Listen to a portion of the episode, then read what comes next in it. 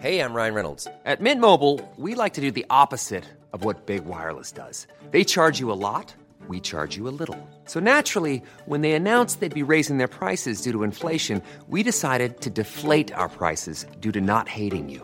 That's right. We're cutting the price of Mint Unlimited from $30 a month to just $15 a month. Give it a try at mintmobile.com slash switch. $45 upfront for three months plus taxes and fees. Promo rate for new customers for limited time. Unlimited more than 40 gigabytes per month. Slows. Full terms at mintmobile.com. Heraldo Radio, la H que sí suena y ahora también se escucha.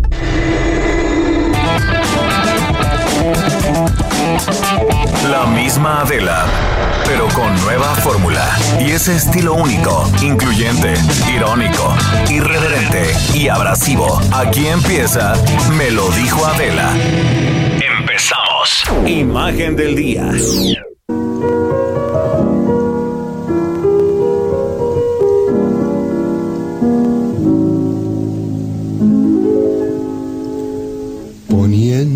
La mano sobre el corazón, quisiera decirte al compás de un sol que tú eres mi vida,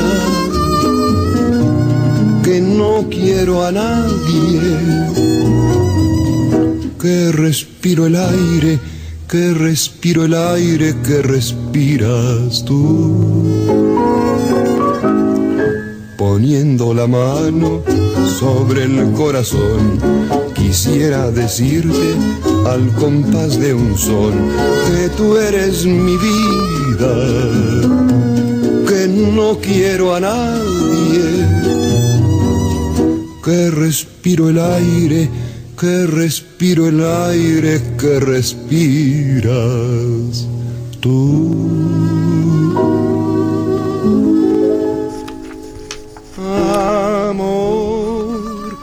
Mis.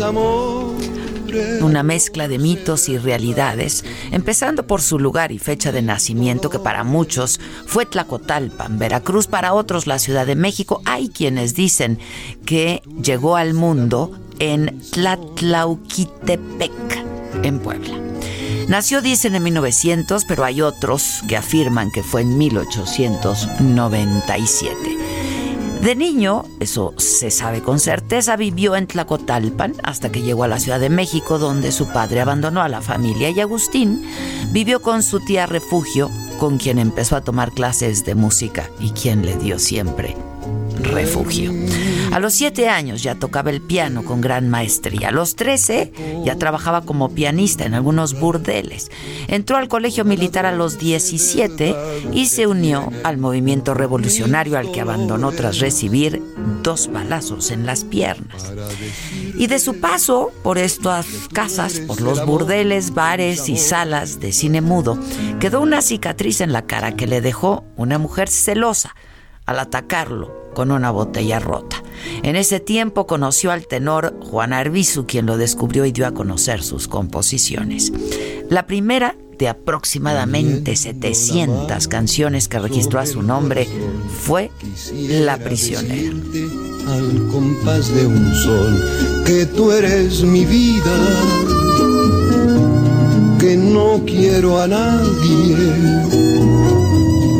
que respiro el aire y en 1930 inició esta exitosísima carrera con su programa de radio La Hora Íntima de Agustín Lara, a la par que actuaba y componía canciones también para películas. Y su carrera siguió con La Hora Azul en la XCW, donde compartió con los grandes cantantes de la época como Toña la Negra y Pedro Vargas. Viajó por Cuba, por América del Sur, fueron los tiempos de solamente una vez Veracruz Pecadora, entre muchísimas otras. Fue un gran seductor. Fue mujeriego. Se casó ocho veces. Tres de ellas por la iglesia. Una con María Félix, la doña, quizá la mujer más hermosa de su época. Y para ella fue María Bonita. María Bonita, María del alma. Acuérdate que en la playa con tus manitas las estrellitas las enjuagabas.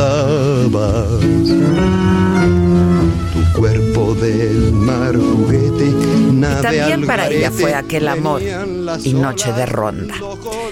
Su casa de las Lomas fue centro de tertulias. Ahí se reunían artistas, escritores como León Felipe, Juan Ramón Jiménez, Frida Kahlo, Diego Rivera, Álvaro Mutis, Chabela Vargas, Pedro Infante. En estas noches que no acababan nunca de bohemia. Sus infidelidades y romances le hicieron pues el blanco favorito de la prensa rosa de aquel entonces.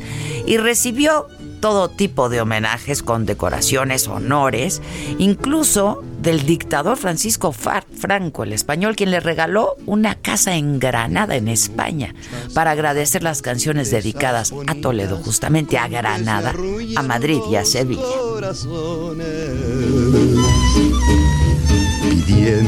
que me quisiera. Y al morir, al morir fue sepultado en la rotonda de las personas ilustres del Panteón de Dolores en la Ciudad de México. Y sus boleros como Noche de Ronda, Piensa en mí o Arráncame la vida han sido cantadas por todos desde los más grandes hasta intérpretes que apenas inician. Pedro Vargas definió la vida del flaco de oro magistralmente. Cada vez que recuerdo a Agustín Lara, me pregunto si de verdad existió o si fue un maravilloso cuento inventado por todos los que tuvimos el privilegio de ser sus amigos.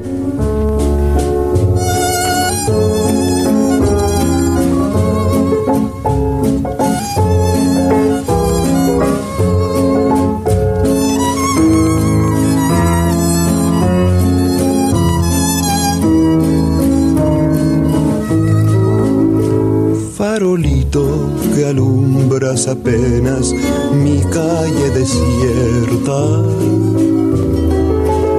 Cuántas noches me viste llorando llamar a su puerta, sin llevarle más que una canción, un pedazo de mi corazón sin llevarle más nada que un beso friolento, travieso, amargo y dulzón. Resumen.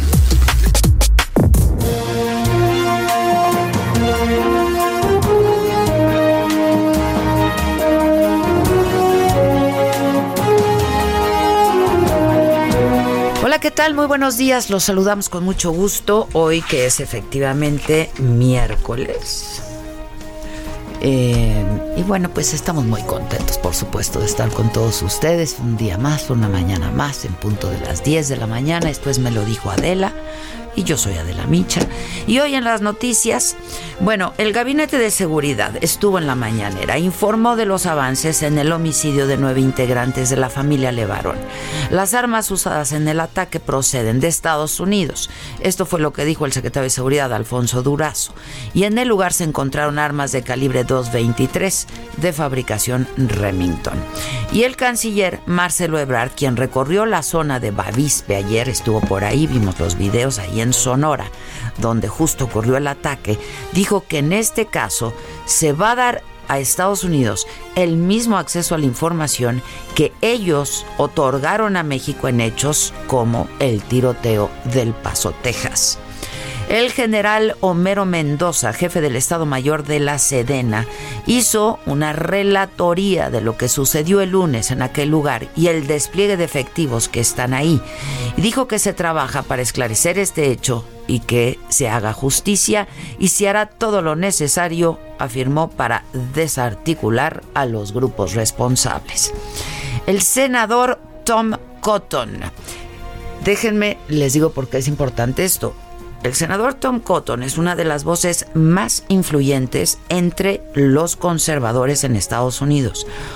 Criticó la estrategia del presidente López Obrador y dijo, abrazos, no balazos, quizá pueda funcionar en un cuento de hadas. Y dijo, si el gobierno mexicano no puede proteger a sus ciudadanos estadounidenses en México, tal vez tengamos que tomar las cosas con nuestras propias manos, dijo el político republicano. Y dijo más, dijo, para acabar con los balazos, lo que se requiere son balazos más fuertes. Tres turistas mexicanos fueron apuñalados en la ciudad de Jarash, esto en Jordania. Uno está grave. El atacante fue detenido, agredió también a un ciudadano suizo, un guía turístico también y a un guardia de seguridad. El canciller Ebrard dijo que el embajador Roberto Rodríguez está atendiendo a los afectados. Padres de niños con cáncer dieron hoy su posicionamiento por las posibles modificaciones al sistema de salud, cómo afectaría la atención que reciben sus hijos. Ellos han presentado ya una queja ante la Comisión Nacional de Derechos Humanos. Eh, y tenemos justo en la línea telefónica a eh, uno de estos padres de familia. Eh, se trata de Israel Rivas Pérez. Él es padre de Dana y es representante, eh, pues justamente de los de los padres de niños enfermos del Hospital Infantil de México, Federico Gómez. Eh, señor Israel Rivas, buenos días. Adela, muy buenos días, a tus órdenes. Me da gusto saludarlo, lamentamos que sea en estas circunstancias, pero bueno, eh, yo creo que la intención es dar a conocer el pliego petitorio que están haciendo los padres, ¿no? De, de familia de niños enfermos. Pues así es, Adela, nosotros supimos que iba a haber una reforma al Seguro Popular por precisamente pues, esta secretaría pública a través de varios eh, eh, funcionarios, entre ellos del presidente de la República.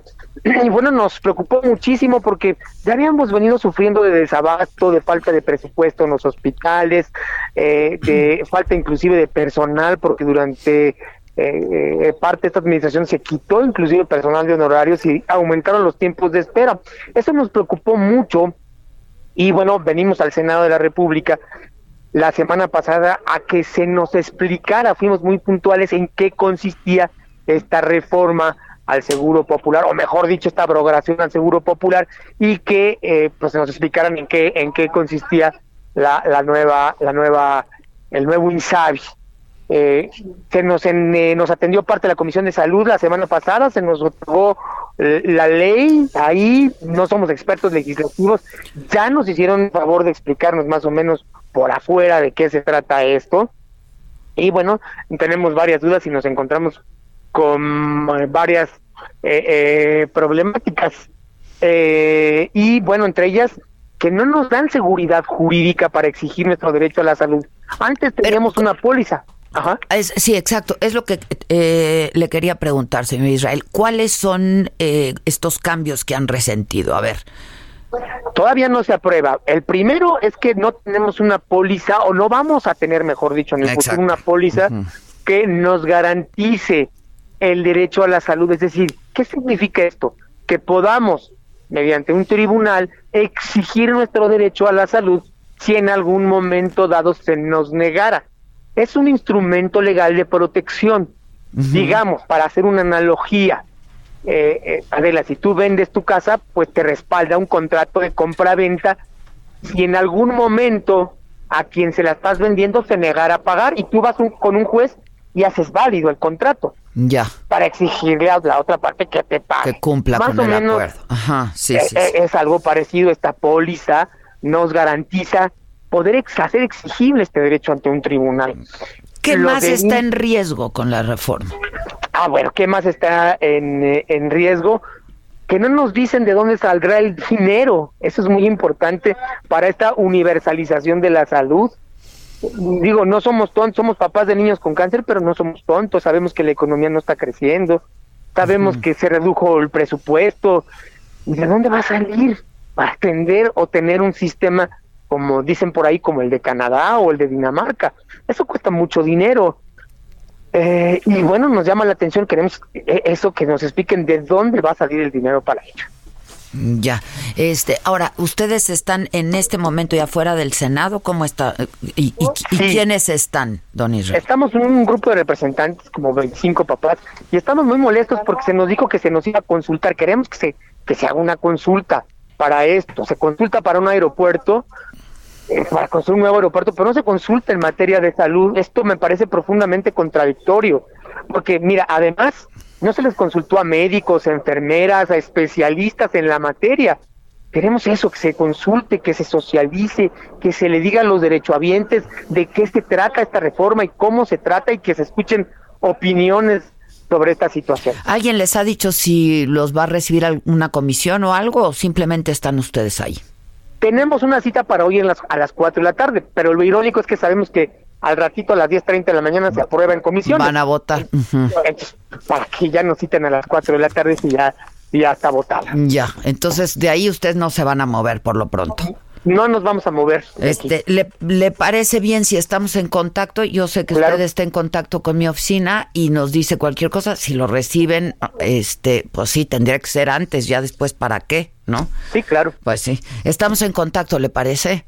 Claro que sí, Adela, muchísimas gracias. Gracias, pues es una petición no solamente legítima, es el, la salud es un derecho evidentemente y son padres pues que tienen a niños enfermos con cáncer, ¿no?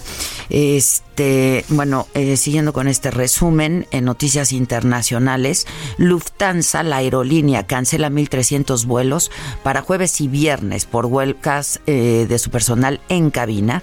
180 mil pasajeros afectados por este paro laboral. Lufthansa intentó impedir la huelga apelando a la justicia, pero su recurso fue desestimado. Tiempo al tiempo. Pues para no dejar, ¿no? Pero lo que sí yo les voy a dejar es el clima, porque va a estar lloviendo y yo me voy a Hermosillo en un ratito y ahí, ahí Está hermosillo.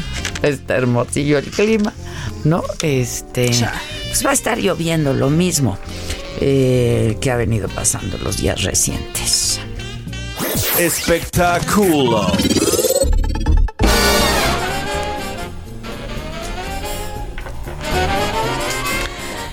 Este, yo soy súper fan y este es un, un símbolo, ¿no? Un símbolo, Catherine Deneuve. Catherine Deneuve. Qué mujer, ¿no? Guapísima, qué actriz. Es increíble. Ha hecho grandísimas películas. ¿Cómo? Hasta hace poco, ¿eh? ¿Cuál viste reciente? Yo vi una en donde le va a heredar a su, a su hijo. La vi en un avión, no me acuerdo cómo se llama. Le va a heredar a su hijo y empieza a prepararlo todo para cuando se muera, pero las reacciones del hijo ante como estas eh, muestras que hace la mamá de lo que le va a dejar son muy divertidas. Es que a mí me encanta el humor francés. la Es verdad. que bueno, ¿no? pues sí, Un claro. auténtico vodevil francés. Sí, increíble, qué padre. Sí, bueno, pues Catherine Deneuve fue hospitalizada, está grave.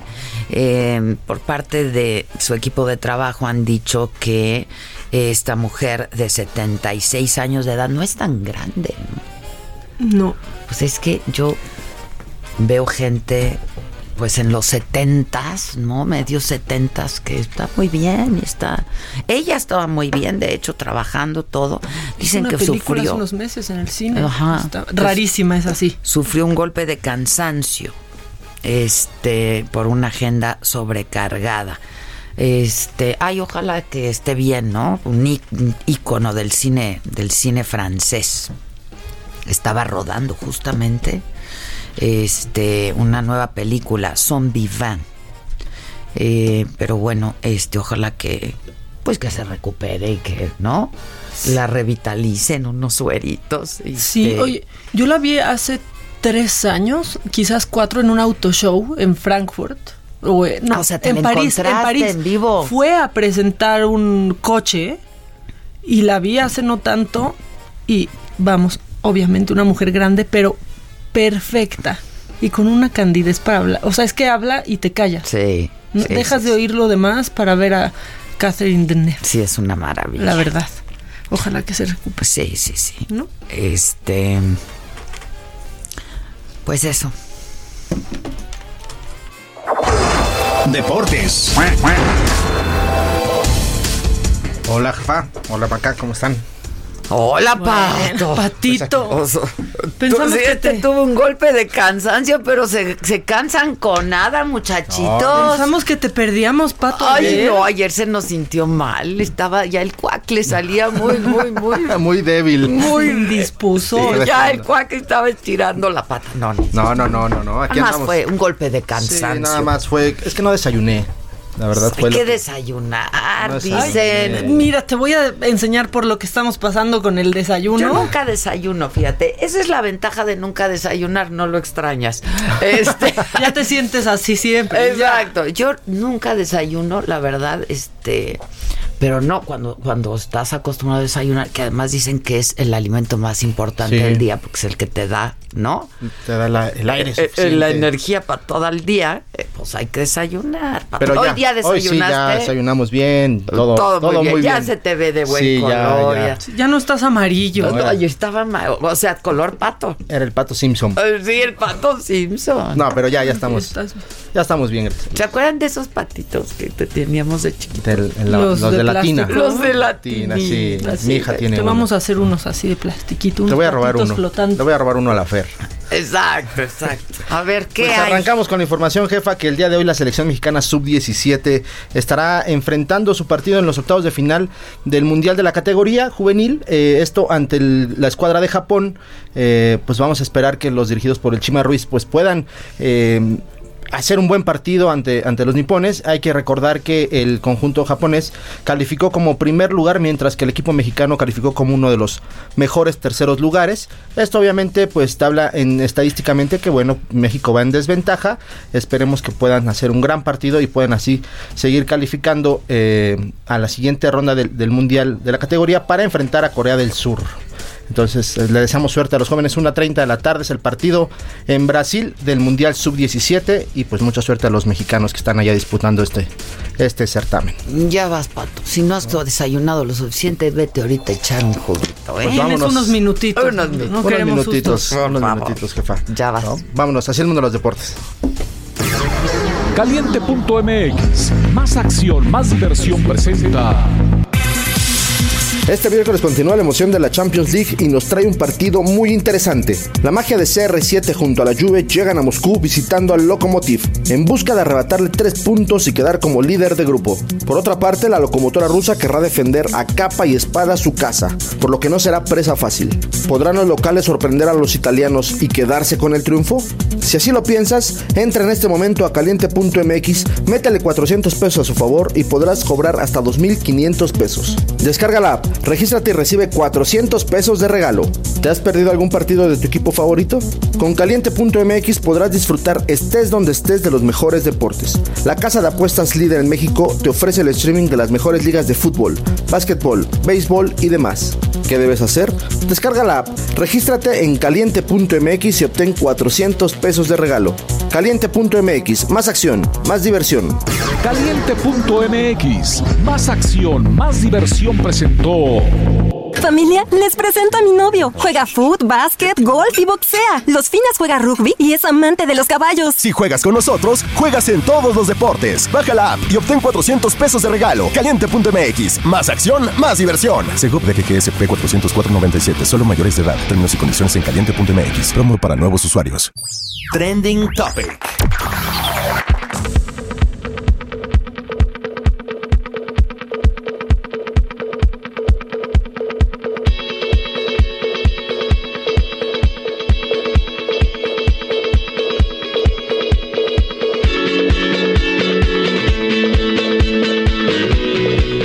Bueno, ¿cuál es el de qué se está hablando hoy en Twitter? Este, de mí no. Por- de ti no. De mí no. Yo sé de quién sí, pero ya qué importa. De mí no. Este, bueno, evidentemente se está hablando eh, de los tres turistas mexicanos que fueron apuñalados en Jordania. Eh, y luego, ah, pues, traen una onda ahí en Twitter de decir cuál es tu peor, er- cuál ha sido tu peor error. ¿Pueden prender el aire? Hoy sí tengo. yo- Sí, un calor. ¿Sabes qué pasa? Esta, esta sudaderita tan bonita de, de, De saga. Este, Es de franelita. Está bien ¿no? rica, no de franelita, pero está riquita, ¿no? Está padrísimo. Está, tú tienes, ¿no? No, ¿No tienes? esa no tengo. Hoy lo voy a corregir, hoy voy a corregir eso. Hoy que hay macanota, voy a tomar cartas en el asunto. ¿Por qué no tienes? No sé, ¿por qué no tengo? Sí tienes. No, de verdad no. ¿De cuál tienes? Pues no tengo. Pues es que hay que comprarlas, hija. Que no tengo. O sea, también tú quieres que se te dé. que se me suministre. O sea, también. Pura prestación, pura prestación. Hay que comprarlas. ¿Dónde las venden? En la Saga Store están. Pues ahí está. Al rato, pero como voy a ir en físico a la Saga Store, voy a hacer ahí la compra. Con tu dinerito lo Con llevas. dinerito. ¿Qué andamos? No, ni digas, ni digas. Ni digas. Mi peor error. No, pues quién sabe. No, pues son muchos, ¿no? tu peor error. Pues es que estoy pensando. Yo pero mi peor error puede ser una persona. No, es que yo pensé en personas Claro, también. persona. ¿No? Sí, pero bueno, los persona. usuarios pues este han dicho confiar en una tienda en línea china para comprar un vestido que se veía increíble. Cuando llegó se me veía como una bolsa de basura con cierre. Que alguien que compra en línea confiese que eso nunca le ha pasado. A mí sí me ha pasado comprar algo chino en línea. A mí también. ¿Sabes cuáles son? bueno, eso sí llega, porque yo pedí hace mucho algo para la espalda ¿Y no llegó? y no llegó. Yo dije, ay, si me quita el dolor, yo lo compro ahorita. ¿Y no? No llegó. A mí me ha pasado en Instagram con los inventos, así como que para recoger la popó del perro y funciona increíble y cuando llega es una Sí. cosa mal cortada, inservible, una Sí. caba con pues, Sí. todo. No, no, no. O sea, eso ¿Qué- sí me qué? No entendí. ¿Qué? No sirve para nada. No Exactamente. sirve para nada. ¿Qué otro peor error dicen? Sacar un bote de helado del refri para descubrir que son frijoles. Es que sí, es Esa que es a una ver, decepción. A ver, please. No usemos los toppers de algo rico para No, no, no. La sopa de la lenteja. Lo- lo- el, el típico es la bota, la- las botas de Lincoln. Sí. El del queso cottage. El de- ¿Sí o no? Es típico. Es Sí, o sea, a mí me ha pasado así de melón picado. No quería melón picado. Sí, no, queremos heladito. Bueno, este. Es una decepción. Pero imagínate que tu peor error sea un tatuaje. Recordando a la persona. Pues es que. Imagínate. Imagínate tú qué gente tan idiota, Qué gente verdad. tan idiota que se va a hacer un tatuaje con una persona que luego uno va y truena. Que no sabe que la tinta dura más que el amor. Claro, porque O sea- las personas van y vienen. Pero la piel como Ah. quiera y se queda. Luego uno anda pensando, ¿cómo me taparé este? Mira, a ver, encima le puedo hacer un. ¿No? No, y luego quitarlo no es tan fácil. no y duele Ay, mucho. espérate, Victoria. Porque quema quitarlo. Es con láser y duele muchísimo. Ayer que no viniste, no nos presionaban tanto, ¿eh, Victoria? O sea, pon tú que no podíamos enlazar, pero no nos presionaba nadie. pon tú que los enlaces telefónicos no, pero no había presión.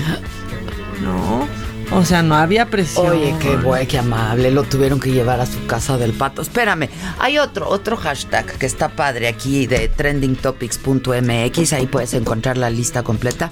Pero hay otro que está padre. No hay mayor placer que. Ay, llegar a mi casa en silencio y que nadie hable y que no haya nadie, nadie.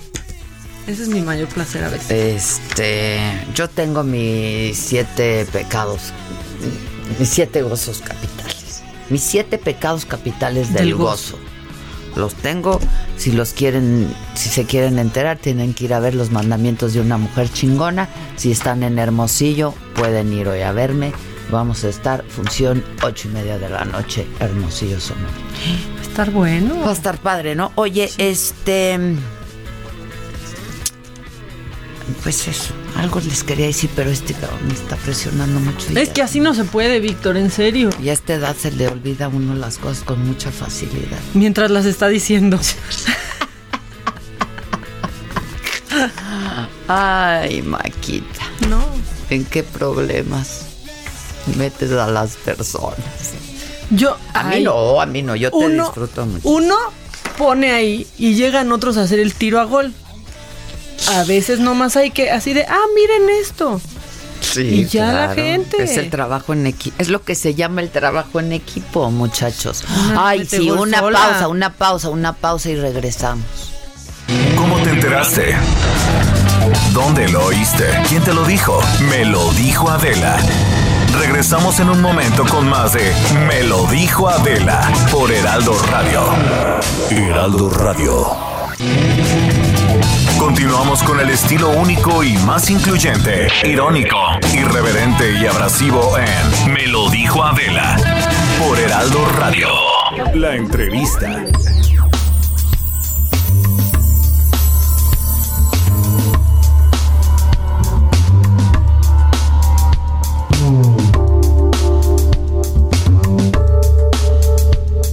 Ya estamos de regreso y hoy a mí me da muchísimo gusto saludar a un muy querido amigo. La verdad es que así lo considero porque es amigo de todos los paisanos y de todos los migrantes.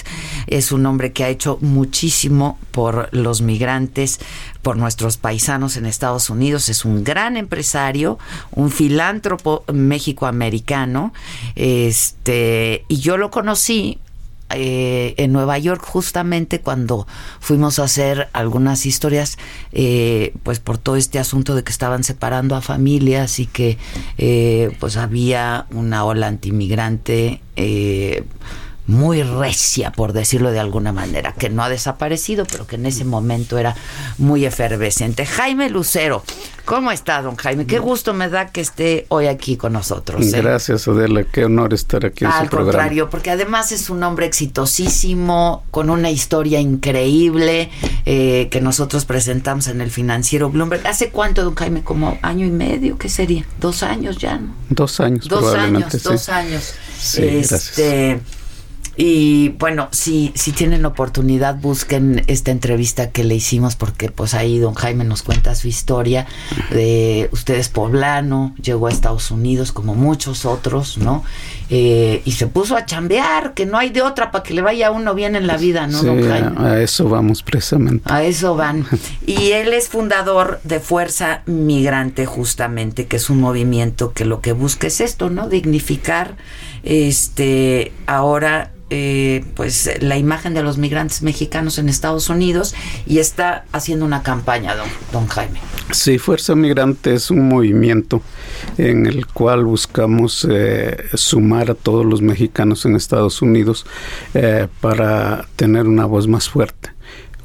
Se va a hacer el próximo 10 de diciembre, está invitada a acompañarnos a un congreso de eh, las organizaciones migrantes para formar el Consejo Binacional que él, eh, ese consejo va a ser el encargado de eh, organizar las acciones hacia el eh, 2020 para ¿Dónde las- va a ser este, este congreso? En Nueva York. En Nueva York. Sí. Y están invitados este Las- pues, todas las organizaciones, que son muchas de todos los estados, supongo, ¿no? De la, de la Unión Americana. Así es, desde hace tres años nos dimos a la tarea de viajar casi cada semana, estamos en algún punto de Estados Unidos y México haciendo ya ese llamado urgente. Ya afortunadamente se han unido más de 70 de las organizaciones más grandes, más emblemáticas de Estados Unidos, lo, eh, lo cual nos alienta muchísimo.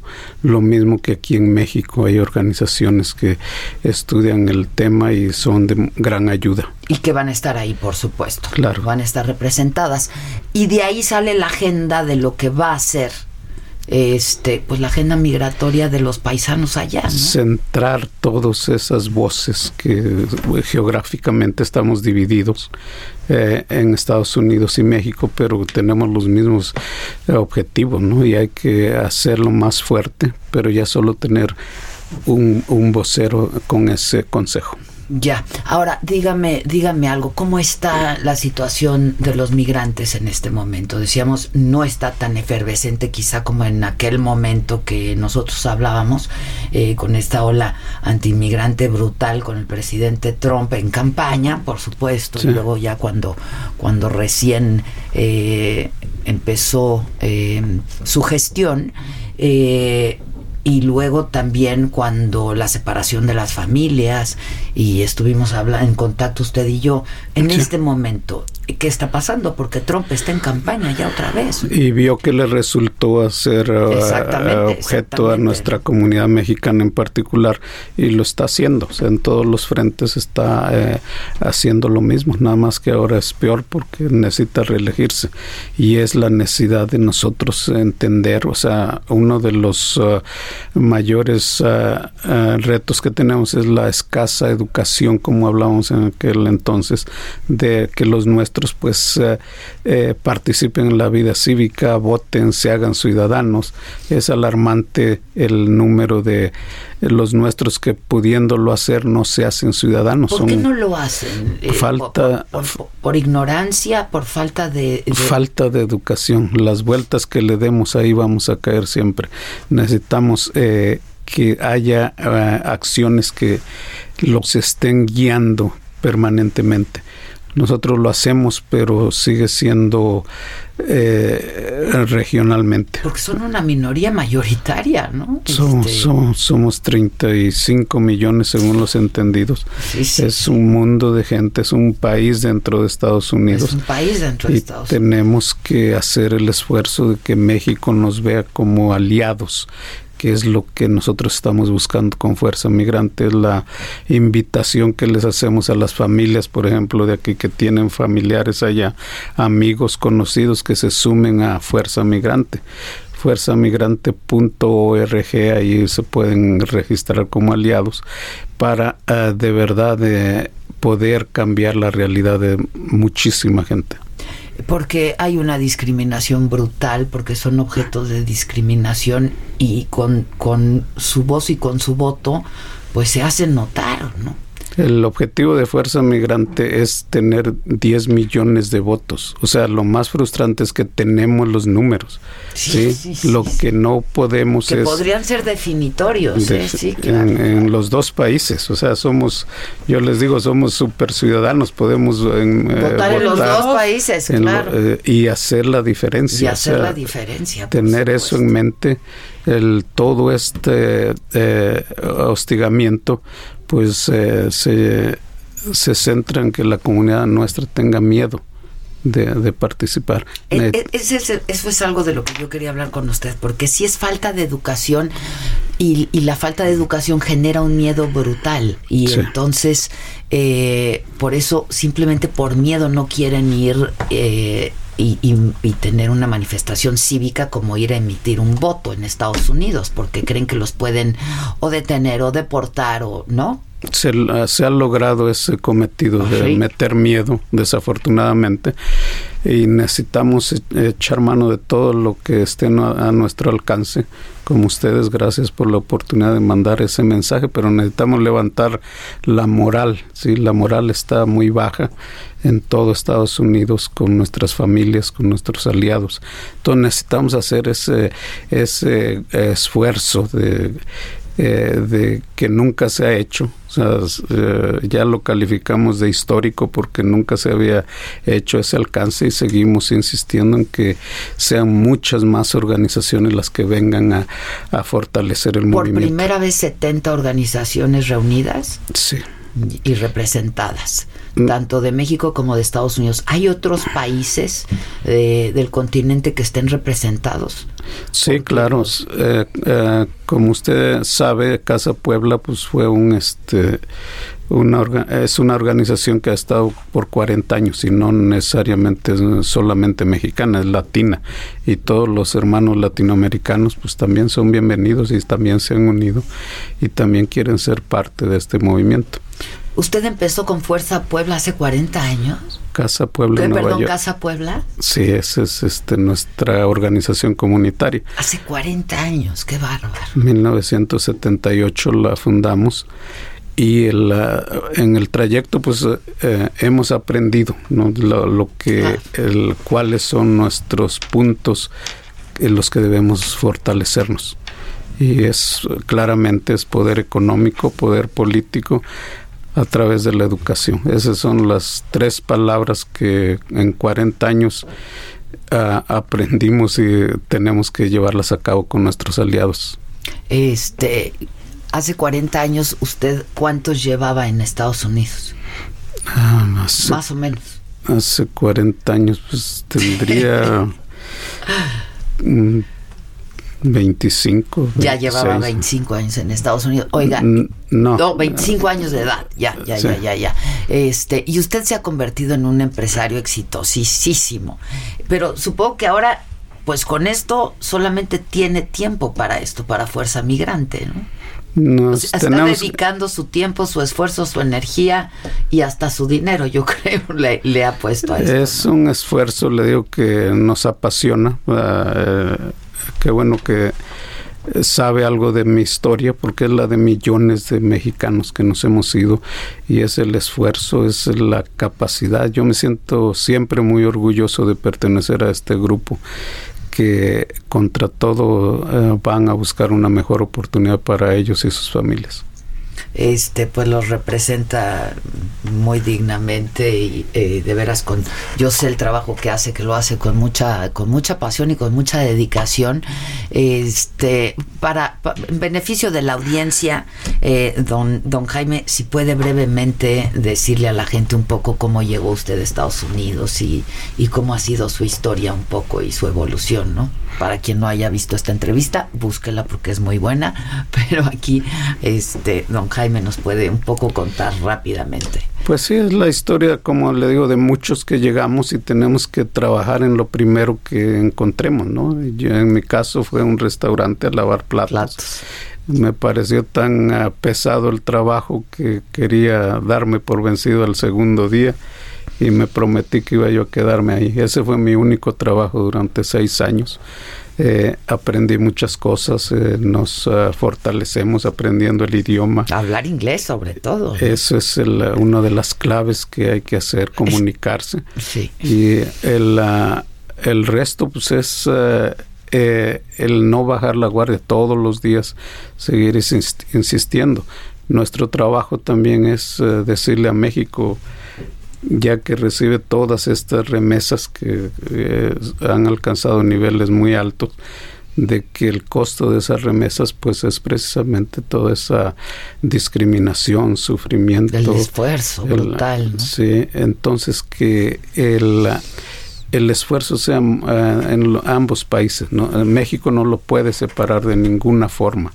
Nos dio mucho gusto, por ejemplo, recibir últimamente a los pericos del pueblo. Al principio yo no encontraba la relación, pero poco a poco hemos ido descubriendo porque abrieron esa puerta de comunicación hacia la empresa, hacia los ah, deportes y gracias a eso se han unido muchísimos otros eh, eh, organismos eh, de aquí de México y de Estados Unidos. Entonces es eh, muy detonó alentador. la participación de otros Sí, claro. definitivamente la visión de los señores eh, eh, Miguel eh, Bejo es eh, fue muy acertada y eh, gracias a ellos pues hemos hecho muchos avances que de otra manera nos hubieran eh, tomado mucho más tiempo. Y luego puso su restaurante. Si tienen oportunidad cuando vayan a Nueva York o quienes nos estén escuchando a través de del internet en Nueva York, vayan a Casa Puebla que se come delicioso. Además, el mejor Ya queremos mole. mole, ya me- No sabes qué mole hacen ahí. Este, Allá los esperamos yo, con mucho yo cariño. cuando voy, don, don, don Jaime me hace favor de, de, de mandar mole. ¿En dónde está? en Manhattan, la calle 102 y Broadway. Para Ahí nos tienen a sus órdenes. Este, ¿y no hay más sucursales? No por ahora. No por ahora.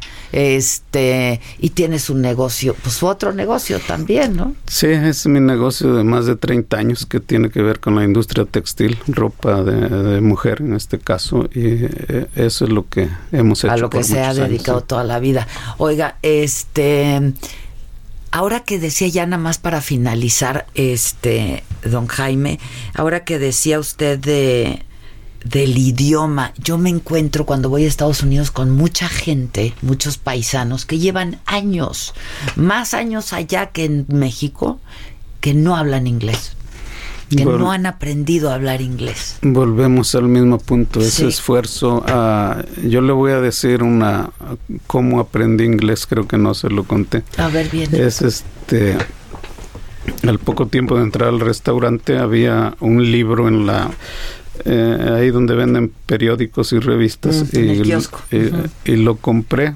sin saber de qué se trataba. El libro se llamaba Alive. Hasta después que eh, supe de qué se trataba, pero la idea era leer algo en inglés, hacer eh, pedirles a los compañeros americanos que trabajaban conmigo que lo leyeran y en la noche era como religión traducir tres páginas diarias de, ese, de ese libro. Eh, eh, con un diccionario, oyendo la pronunciación y de esa manera en tres meses eh, afortunadamente no lo habla como nacido allá, pero ya se comunica, ya sabe, ya este, lo estructura. Qué disciplina, ¿no? Qué disciplina. Este, don Jaime Lucero, yo le agradezco muchísimo que esté con nosotros, pero además, pues le agradecemos lo que está usted haciendo y lo que viene haciendo desde hace tantísimos años, porque nos consta el esfuerzo y el, el amor que le dedica a esto, y también tristemente nos consta el esfuerzo y la discriminación por la que pasan tantos de nuestros paisanos allá, ¿no? Este, entonces, muchísimas gracias. Si nos repite cuáles son sus redes sociales de, Fuerza Migrante y si nos repite cómo hay que participar y qué hay que hacer. Bueno, hacer las llamadas, como ya dije antes, a las familias aquí y por supuesto en Estados Unidos que se hagan aliados de Fuerza Migrante. Nuestra página es eh, fuerzamigrante.org y el, uh, estamos en Facebook, uh, Fuerza Migrante eh, todas las demás redes sociales. Los invitamos a que formen parte de esta campaña que empezó precisamente el 3 de noviembre eh, eh, como eh, cuenta regresiva hacia el 3 de noviembre del 2020, donde van a ser las elecciones y que se llama Fuerza Migrante, que va a durar del 3 de, de noviembre al, al 3 de mayo donde se planea hacer eventos uh, masivos en ambos países y donde todos queremos levantar la voz para que se nos oiga de una vez por todas. Por todas. Bueno, pues este, estemos en contacto y a ver si vamos y cubrimos lo que pase en Nueva York, ¿no? La invitamos, es el, el, el, el, evento de la Nuestra Señora de Guadalupe el día 11 y 12. 11 y 12. Y públicamente le hago la invitación. Por ahí será voy a un, estar. Será un honor tenerla Al por ahí. contrario, al contrario, me va a dar muchísimo gusto convivir y compartir con ustedes. Muchas gracias, ¿eh? Le agradezco mucho. Usted, Gracias. y estamos usted, en gracias. contacto. Don Jaime Lucero, muchísimas gracias. Vamos a hacer una pausa y ya volvemos. ¿Cómo te enteraste? ¿Dónde lo oíste? ¿Quién te lo dijo? Me lo dijo Adela. Regresamos en un momento con más de Me lo dijo Adela por Heraldo Radio. Escucha la H. Heraldo Radio. Continuamos con el estilo único y más incluyente, irónico, irreverente y abrasivo en Me lo dijo Adela por Heraldo Radio. Espectáculo.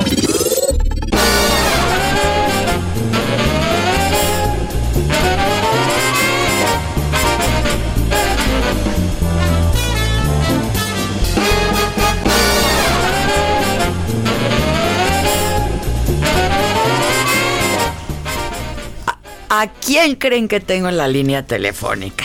¿A Yo, quién? ¿A quién creen que tengo en la línea telefónica? Es que yo. Al profesor no Bejarán. Ni jirafales. Ni jirafales. Es un hombre al que yo admiro. Qué bárbaro, qué manera de trabajar. Pues lo- no lo conozco, cosa que lamento muchísimo. Este, me encantaría conocerlo.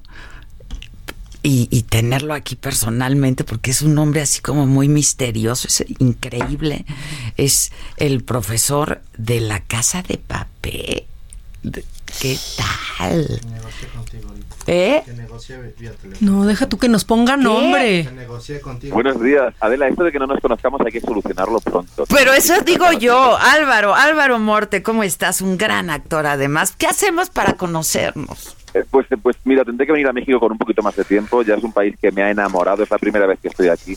Pero tengo el flechazo en el corazón directo y, y desde luego debo volver. A ver si para la siguiente vez nos podemos nos podemos ver personalmente. Sería un verdadero placer. Yo creo que tenemos que hacerlo, hay que solucionarlo. Este, o sea, estás en México ahora, Álvaro. DF. Sí, ay, ¿por qué no estás aquí Eso sí, no te lo vamos a perdonar, Álvaro. ¿Por qué no Pues estás? porque Por- Porque tengo una agenda absolutamente complicada, absolutamente apretada, tengo un montón de medios a los que atender y, y voy de un sitio para otro, como decimos en cabeza, como pollo sin cabeza, pero necesitaba sacar al menos un ratito para poder hablar contigo. Eso me parece fantástico. Y si tú no le pones solución a conocernos, la voy a poner yo. Aunque nos separe El Atlántico. el Atlántico y tantos miles de kilómetros. Bueno, es un placer desde luego estar aquí. Igualmente, igualmente. ¿Cómo la has pasado en México? Espero que te hayamos todos tratado muy bien, que hayas comido rico. La comida mexicana es muy rica. ¿Es tu primera vez en México?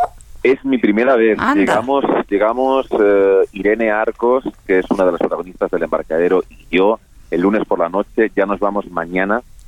Eh, en el poquito tiempo que hemos tenido, hemos hecho una agenda también rapidísima a nivel turístico. Hemos hecho las pirámides, las hemos hecho en globo, que ha sido espectacular. Ah, qué bien. Luego bajamos del globo y las subimos andando. Tenemos muchas ganas de pirámide, muchas ganas. Y luego nos fuimos a la casa de Frida Kahlo. Estuvimos en el mercado de la Ciudadela. Ha sido como muy, como muy bonito. Hemos comido estupendamente. Nos están tratando fantásticamente bien. ¿Has probado el tequila y el mezcal, quiero pensar? Por supuesto. Por supuesto, por supuesto. Este, yo te voy a invitar el próximo tequila, la próxima vez que vengas, ¿te parece? Me parece genial. Ya estás. Oye, cuéntanos del embarcadero, Álvaro. ¿Qué queréis saber del embarcadero? Todo, todo. Pues este, mira, el- mira, el- el embarcadero es una serie, am, fíjate que yo te diría casi casi necesaria en, en los tiempos que corren, porque abre abre mm, nuevas posibilidades. Yo creo que es una serie que después de cada capítulo invita a la reflexión, al pensamiento, a, a darle vueltas a cosas que nosotros tenemos como muy ancladas dentro de nosotros a nivel educacional, a nivel social. Em, el embarcadero eh, propone una nueva visión con respecto a un trío amoroso. Eh, yo interpreto a un personaje, a un hombre que teniendo su mujer de toda la vida, de la cual está absolutamente enamorado, eh, de repente se le cruza otra persona en su vida, otra mujer, de la que también se enamora hasta las trancas, como decimos en España, de forma absolutamente inevitable. Y, mm, y la propuesta de Alex Pina, el creador, era vamos a intentar cambiar el punto de vista, vamos a intentar cambiar la perspectiva, a ver si podemos de repente a este personaje al que a priori todos condenaríamos por ser una persona que engaña a su mujer, a ver si podemos cambiar ese punto de vista, como os digo, para, para ver si podemos entender por qué llega a suceder todo esto, ¿no? Así que mm, yo creo que es una serie muy interesante, es una serie eh, absolutamente hipnótica, la factura es maravillosa, con la producción de Vancouver, eh, con, con la dirección de, de Miguel Moedo detrás. Eh, yo creo que es una serie muy, muy, muy disfrutable. Seguramente así será. Oye, y tú eres un gran actor eh, y sin embargo supongo que con tu personaje de la casa de papel que es entrañable y que produce pues tantos tantos sentimientos, no está fácil de pronto desprenderte, ¿no? De este personaje, Álvaro. Bueno, muchísimas gracias por lo de Gran Ashore, antes de nada. Eh, eh, yo, yo creo que una de las, de las cosas que teníamos en mente precisamente eh, a la hora de generar el personaje de Oscar era alejarnos lo máximo posible del, del profesor. Del profesor, Para- claro. Claro, porque, porque sí que es verdad que es un personaje, profesor, con muchísimo peso a nivel a nivel planetario. Ha, ha generado un fenómeno fandom, la casa de papel, que es innegable.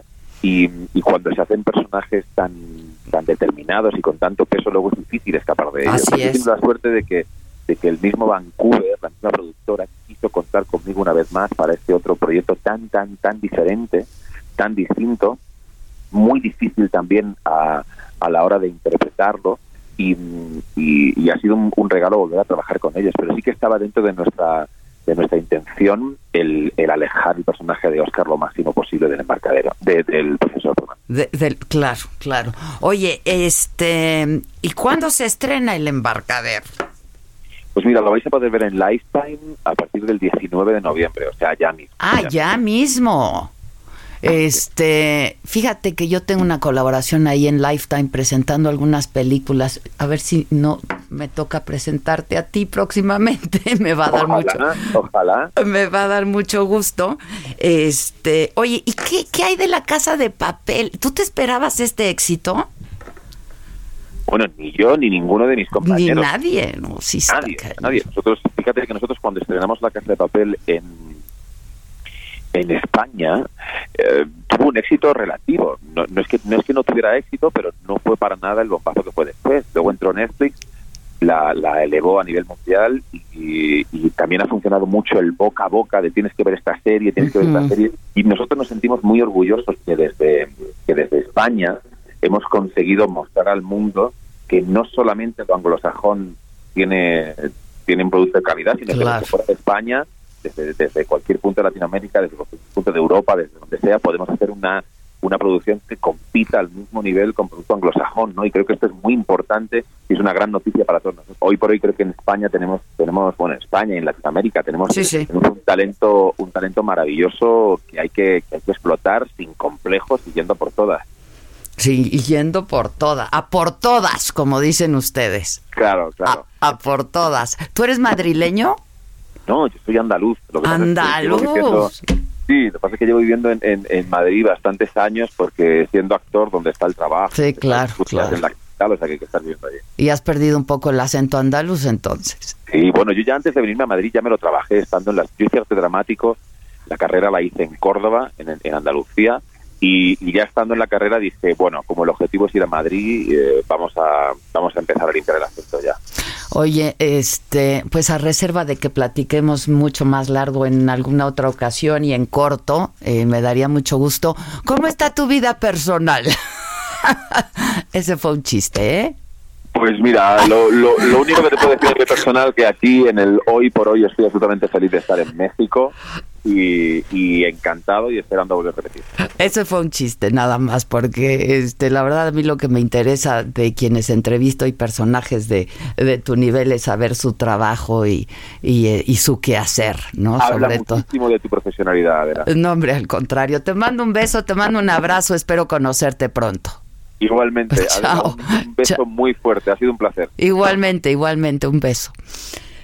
Este, ¿qué con el chiquito? Ay, el chiquito, échenme al chiquito. ¿Cómo ponerle al chiquito? Bueno, el chiquito. Ideas para ponerle al chiquito. Hoy, oh, pues felicitarlos y es su santo, San Alejandro. San. Ay, muchos, muchos, Alejandros, muchos muchísimos. Alejandros. San Esteban. También. San Esteban Arce. Mo- Esteban Arce. Esteban Moctezuma, secretario de Educación. Te mando un abrazo desde aquí, es tu santo. San Félix. Es mi compadre, además. Félix, también. El gato. Félix Salgado. Exacto. Félix el gato. San Yuto. ¿Cómo? San Ituto. No entiendo. Yo tampoco. ¿Cómo Pero así está, te lo juro. Mira, es que es San doble L Tuto. San Tuto. Ah, sí está difícil la pronunciación. sí no le pongan así. No, va a haber muchas confusiones y no queremos, la verdad. Es, ya estamos erradicando el grito, como para que vayan y le pongan algo así al hijo. San Leonardo y mira, San Melanio. O sea, Santa Melania aplicará. Claro, Melania, sí, ¿no? Melania, Melania. Eh, Protasio. Protasio. San Protasio. Ahorita que venía yo para acá con la esquinita de un. No, me di un San Protasio. me di un San Protasio. ¿Lo apliqué bien? Lo aplicaste bien. San Teobaldo y San Winoco. ¿Obaldo conocemos? Obaldo. Teobaldo. Teobaldo. Teobaldo. Teobaldo. San Teobaldo. Pues es que pronuncia bien. Dije San Teobaldo. Pues sí, pero lo dices todo muy junto. Teobaldo. Pues es que hasta a mí me da pena, fíjate. Y San Winoco. ¿Win? Winoco. Winoco. San Winoco. San Winoco. No, San Winoco. Pero, ¿Qué hay, macabrón? pues hay macabrón. Ay, Pero me antes. nos va a meter en unos No. problemas. A no, nosotros ¿cómo que- nos haces divertir con el macabrón? Yo me divertí Ayer que estuvo Carlos, ¿qué quieres? ¿Por qué? No, mira, No, Víctor, nos estás quitando tu tiempo también de estarnos diciendo Sí, ahorita. también, pero Por bueno. eso también. Entonces, ¿qué quieres ahorita? Hay un déficit. Pero ¿De qué me antes, antes, Pues, te voy a. Pues infórmenme. Les- de ¿Qué va a pasar en mi programa? Hay como cosa suya, ¿no? Es que en serio, ¿eh, Víctor. Pues, ¿Cómo se llama el programa? Ah, bueno, entonces. No es me lo dijo Víctor, porque ahí nos estás apresurando. Ok, vas que ya, rápido. pero bueno, hay una ley de vida que es, no importa cuál sea tu banco, el cajero ajeno, Adela, siempre es el que está más cerca y cuando te cae la quincena y quieres tener en efectivo, pues ya te encuentras con unas colas eternas eh, para ir a tu cajero y no tener que pagar la comisión, pero para pues para que pares de sufrir, ahora sí que para de sufrir buscando un cajero que no te cobre y santanderízate. Si traes tu nómina por el camino del bien, abrazarás los cajeros de otros bancos como si fueran el tuyo, porque pues si te cambias a Santander podrás retirar tu quincena del cajero de cualquier banco y sin pagar una sola comisión. Con este beneficio exclusivo para quienes hagan su portabilidad de nómina, tendrán hasta dos retiros al mes de cajeros de otros bancos que les saldrán gratis, pues les será bonificado en su cuenta cada peso cobrado por dicha operación. Además, pues podrás dejar de pagar la anualidad de tu tarjeta de crédito porque como cliente nuevo puedes sacar una de la cual nunca tendrás que pagar anualidad. Es momento de santanderizarte. Acércate a una sucursal y conoce todo lo que ganas al traer tu nómina a Santander, donde lo importante para ti es serio para nosotros. Y esto también es serio para nosotros. Espejo humeante. Quique Ortiz, ¿cómo estás? Buenos días. Buenos días, Maca. Bien, bien. Aquí para compartirles que prácticamente estamos a un par de días de la gran fecha. La gran fecha que es el 8 de noviembre del 2019, que es los 500 años por fin del encuentro entre Hernán Cortés y Motecuzoma en lo que sería la calzada, en la calzada de Pino Suárez, anteriormente se le conocía como Calzada México Iztapalapa. Y pues 500 años del encuentro de dos mundos, de una invasión eh, terrible, pero que finalmente nos da pie a lo que somos actualmente como mexicanos, el mestizaje. Y creo que es importante que en estos, después de 500 años, pues nos autoaceptemos y aceptemos nuestras dos raíces. ¿Por qué? Porque no solamente venimos de lo que son los indígenas, también venimos de la raíz europea, ¿no? ¿Y qué sucedió ese 8 de noviembre? Pues recordemos que Hernán Cortés con cerca de 300 españoles, bueno, militares, aventureros que venían de muchísimos rincones de Europa, desde Cataluña, desde Portugal, desde el norte de Italia, incluso uno que otro griego. Esto por no mencionar a los africanos, porque traían esclavos de Cuba y también traían indígenas eh, eh, del Caribe, los famosos taínos y caribes. Todos ellos llegaron eh, a lo que fue bueno, entraron por lo que es Paso de Cortés entre el Popocatépetl y el Iztaccíhuatl. Y después de haber vivido pues toda una epopeya, ¿no? De más de cinco meses, pues imagínate la vista que tuvieron desde estas montañas hacia lo que eran los cinco lagos que estaban en el Valle de México y en el centro, pues posiblemente la ciudad más hermosa que ha visto la humanidad, ¿no? Una ciudad de aproximadamente 150 mil habitantes. Y de ahí bajaron a lo que eh, pasaron por diferentes poblaciones, entre ellas Amecameca, Tláhuac, el actual, eh, eh, bueno, Cuitláhuac, actualmente Tláhuac, Mixquic, pernoctan en lo que es Iztapalapa. Y muy temprano, muy temprano de lo que es el 8 de noviembre de 1519, pues en 12 caballos más el de Cortés, toman lo que es la calzada México-Iztapalapa, seguidos de 300 hombres de armas, rodeleros, eh, eh, aventureros, todos hombres de a pie. Posteriormente vendrían todo lo que serían los aliados indígenas que venían desde Tlaxcaltecas, venían desde Totonacas, venían desde Otomís, más de 5 mil guerreros aliados. Bueno, llegaban. eh, 5 mil guerreros aliados y esto nos deja pues un parangón en la historia y se trata de destruir mitos. Quien realizó la conquista de Tenochtitlan en realidad fueron los indígenas. No la realizan bueno, en gran medida los indígenas, así como la independencia en gran medida la realizan los españoles, los peninsulares y criollos, bueno, sobre todo los criollos.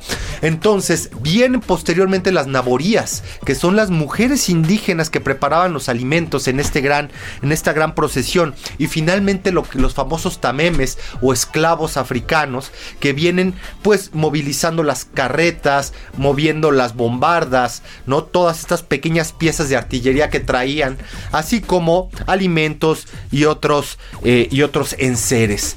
Finalmente el encuentro, de acuerdo a lo que es eh, la historia, se da en lo que actualmente es la avenida eh, Pino Suárez, donde justamente se encuentra el Hospital de Jesús. Actualmente ahí, en esa esquina con República del Salvador, hay un hermoso mosaico que recrea una pintura virreinal de Juan Correa, ¿no? Ya con muchísima influencia europea, en la cual vemos a Moctezuma Xocoyotzin, Moctezuma II, con una barba y con una corona al estilo europea dorada, y él viene en palanquín, o sea, él no pisa el piso, ¿verdad? Él lo viene cargando y cuando él decide bajar, van barriendo el piso por donde él va caminando. Nadie más en su presencia podía llevar sandalias ni calzado, solamente Solo él. Solo él.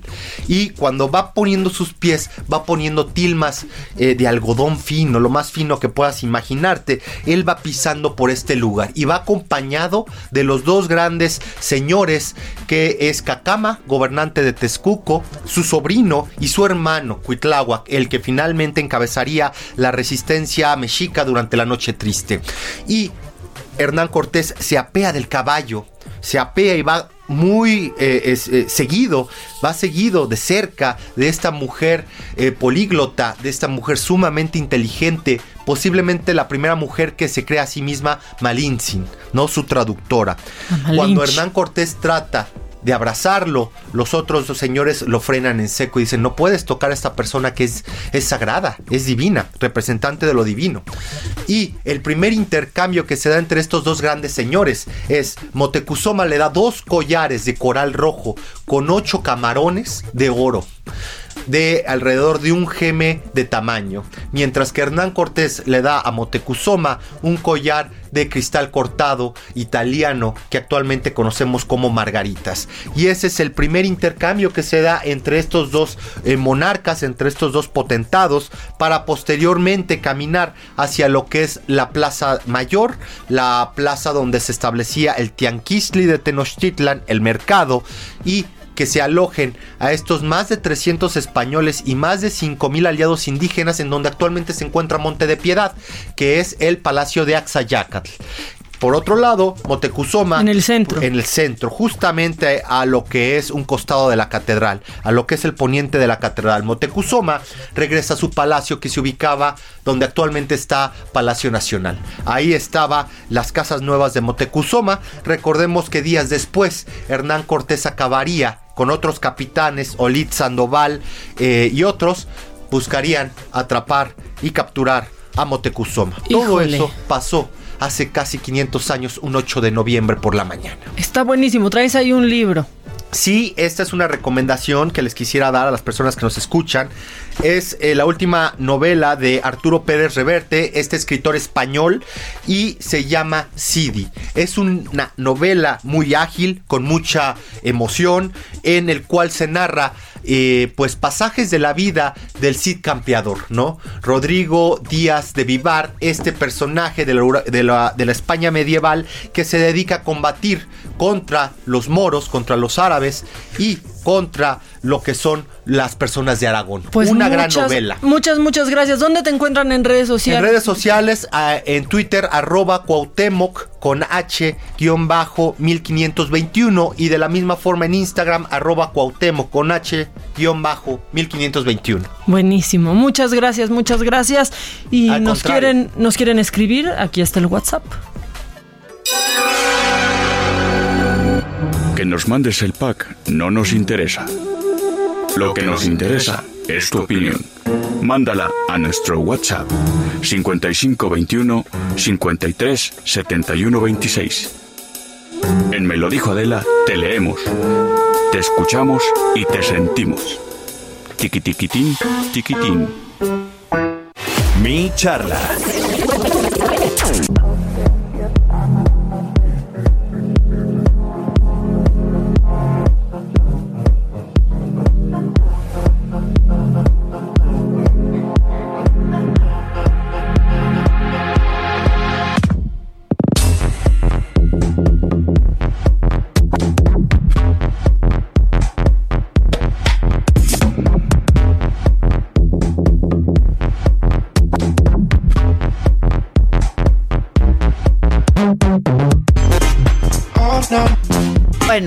Yo les voy a pedir civilidad. ¿Por qué? Ante todo. Ante todo. Ni que estuviéramos en la mañana. Exacto. Como dice Fe- Fede, ¿no? Hasta Hoy- entre los perros hay clases. Hoy, hoy, este, por cuestiones, pues porque se me dio mi gana y como yo soy la productora, directora, conductora y la Sí, chingada de es. este programa, ¿Cómo Lo que se el ofrezca. autoritarismo, no? Exacto, exacto, exacto. Que hay autoritarismo. Este, decidí que la mesa de los jueves en la, de la que participan el señor Federico Arriola, señor Lozano, el señor Zavala, se pasará los miércoles, porque, o sea, nada más por hoy, porque mañana no voy a estar. Pero ¿por qué dices la chingada y no sé qué? qué- qué? Ah, Así, soy así hablas habladota.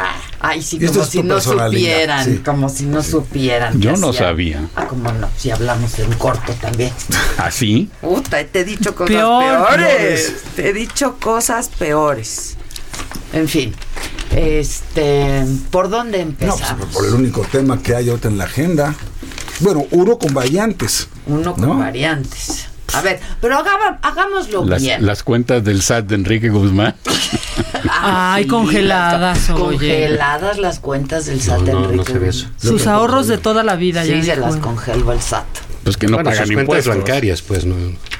Sí, no, no la de Twitter. bancarias. Sí, sí. No, es que dijeron las cuentas del SAT. No, No, el SAT, el SAT le congeló, congeló las cuentas de bancarias, Enrique ok. Guzmán. Bueno, eso dice él, ¿no? ¿El SAT congela cuentas? Eh, bueno, sí, pues puede pedir, ¿no? Puede solicitar que se le congele los delitos, pues, no por fraude fiscal, etcétera. Sí, pues como una medida precautoria. Pon tu reloj, tu teléfono con cronómetro para Sí. que sea este vamos Equitativo. a hacer equitativo este asunto, ¿no? Me parece muy bien. Entonces, Yo necesito el tiempo de los dos No, juntos. no, si no, no juego. No, no, juego. no. No, pues entonces retírate. Ya me voy. Ok, ¿quién quiere Aquí me quedo, pero no hablo. ¿Quién quiere empezar? No, pues, a ver, yo empiezo, si me permiten, yo empiezo, porque sí, la verdad es que sobre la- estamos frente a un hecho absolutamente monstruoso. Yo creo que lo que ocurrió con la comunidad mormona, con la familia Levarón, es algo que al menos yo, en mi, desde que tengo uso de conciencia, en mi vida política, como servidor público, como padre de familia, ¿sí? nunca había visto algo tan monstruoso, algo tan grave, algo tan difícil de digerir, de aceptar. Esto es producto de un, una mente absolutamente enferma, de desalmados, de gente que no tiene ya ningún valor por la vida y que están dispuestos a todo. Eh, a sacrificar vidas humanas de la manera más cruel, vil, ruin, imaginable. Me duele en el alma, no tengo palabras para narrar lo que, lo que vi, lo que siento, lo que, lo- lo que trae a mi memoria como padre, como abuelo. La verdad es que esto es algo horroroso, extraordinario, y como tal deberíamos estarle haciendo frente. Y me temo mucho que si lo de Culiacán fue un escándalo de eh, magnitudes y dimensiones absolutamente eh, inaceptables, lo de Iguala, lo de Aguililla, esto que vimos antier es algo que francamente nos tiene que mover y conmover y no podemos perder capacidad de asombro y de indignación, de dolor y de repudio. Y ver la reacción tan estúpida, tan torpe, tan indolente de un gobierno totalmente rebasado por la delincuencia, totalmente incapaz de hacerle frente a este grave cáncer, duele todavía más. Porque entonces lo que estamos haciendo es enajenando al Estado mexicano a manos de la delincuencia organizada. Y esto, simple y sencillamente, no lo podemos aceptar como Estado mexicano en su conjunto, que incluye a la población, a la sociedad civil. ¿Puedo hablar? Sí, puedes hablar. A ver, el, yo sé que me van a interrumpir, pero y tú no, también, Adela. procuremos no interrumpir. Sí.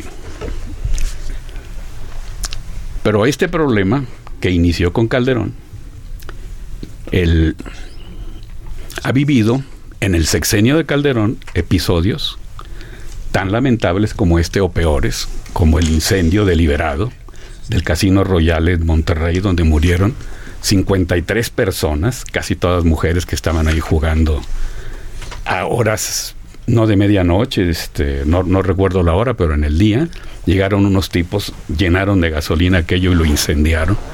Es comparable a lo que pasó en Bavispe o por ahí en, en la frontera entre Chihuahua y Sonora, sí o peor, sexenio de Calderón, donde inició este infierno, esta pesadilla, este drama, del que no sabemos cómo salir, porque es, es muy sencillo iniciar un conflicto, solucionarlo puede costar muchísimo y está costando. Yo eh, no encuentro ninguna lógica en, en el asesinato de la, de la familia Levarón. Sí tenía una lógica perversa y, y jodida lo del Casino Royal, que era cobrar piso. El dueño del casino no lo quería pagar, lo quemaron. Que yo no entiendo qué, qué les habían hecho estas mujeres y estos niños a los criminales que, que les asesinaron. Y como no encuentro ninguna lógica, tampoco la encontré en Aguililla. El, dije entonces y digo ahora que a mí me parece que esto es parte de un proyecto de desestabilización y entiendo por qué López Obrador mencionó el, el fantasma o la amenaza negándola de un golpe de Estado. Creo que estamos ante ese riesgo y hay que, hay que combatirlo. Esa es mi opinión. Así que hacerle al, al, al esto nunca había pasado, como dice el señor Lozano, que trabajó con Calderón y en su gobierno pasó y peor, y muchas veces y más, pues está cañón.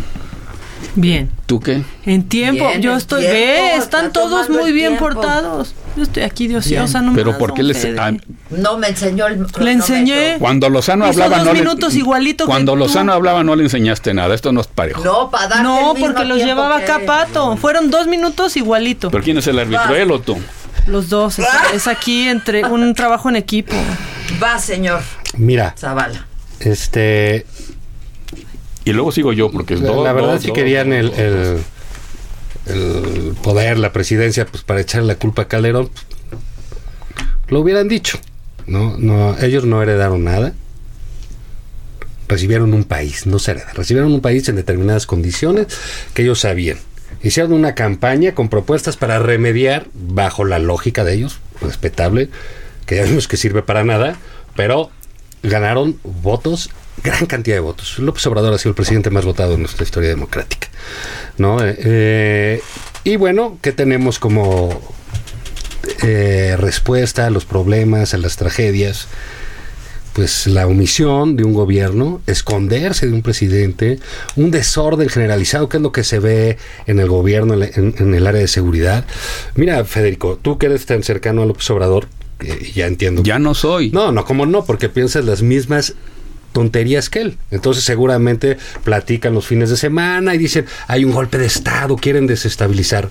No, señor, tú acabas, No, de, no tú acabas de recordar, cállate porque estoy, eh, estoy en mi tiempo. No me calles. No, claro que sí. No, no, no, no, no, no acepto. No, no acepto. estás, no me, No es que tú no estás, me estás, no me no estás preguntando. es que no, te callas no, no me respetar. Te callas tú. No, yo no me, yo no, yo no me en voy a algún callar. momento en tu vida. No, no, no, no. pero bueno, ya paramos el reloj, ¿no? No, no, no, no, no, no, no. Es que así no se puede, Adela. Yo, yo me voy. No, no, no, no, no, no, no, tus no, tonterías Te está, otra se está refiriendo, se está refiriendo a mí. Me está, no, no, no, como el no, no, presidente. no. Ahorita te toca. No. A ver, momento, Estos- momento. Vamos Yo a hacerle así. se puede. A pesar de que Malú- Así no se Vamos puede. a hacerlo ¿Y así. él se puede Así no se interrumpir Tú también lo Así no se- mencionaste a él y no le hemos dado Por güey no me interrumpió, pero yo no soy güey. Órale. Vas al carajo. Ya. Órale. No. Sí. Vamos a dar. Me voy. No, no, Sí, ves, sí, no te sí, vayas. que se vaya. no, Así son estos ¿Por qué cobardes. te vas? Siempre huye, se va a cobardes. subir en un avión Ya como el va. presidente. No, hombre, así no es. Detengan, en buena onda.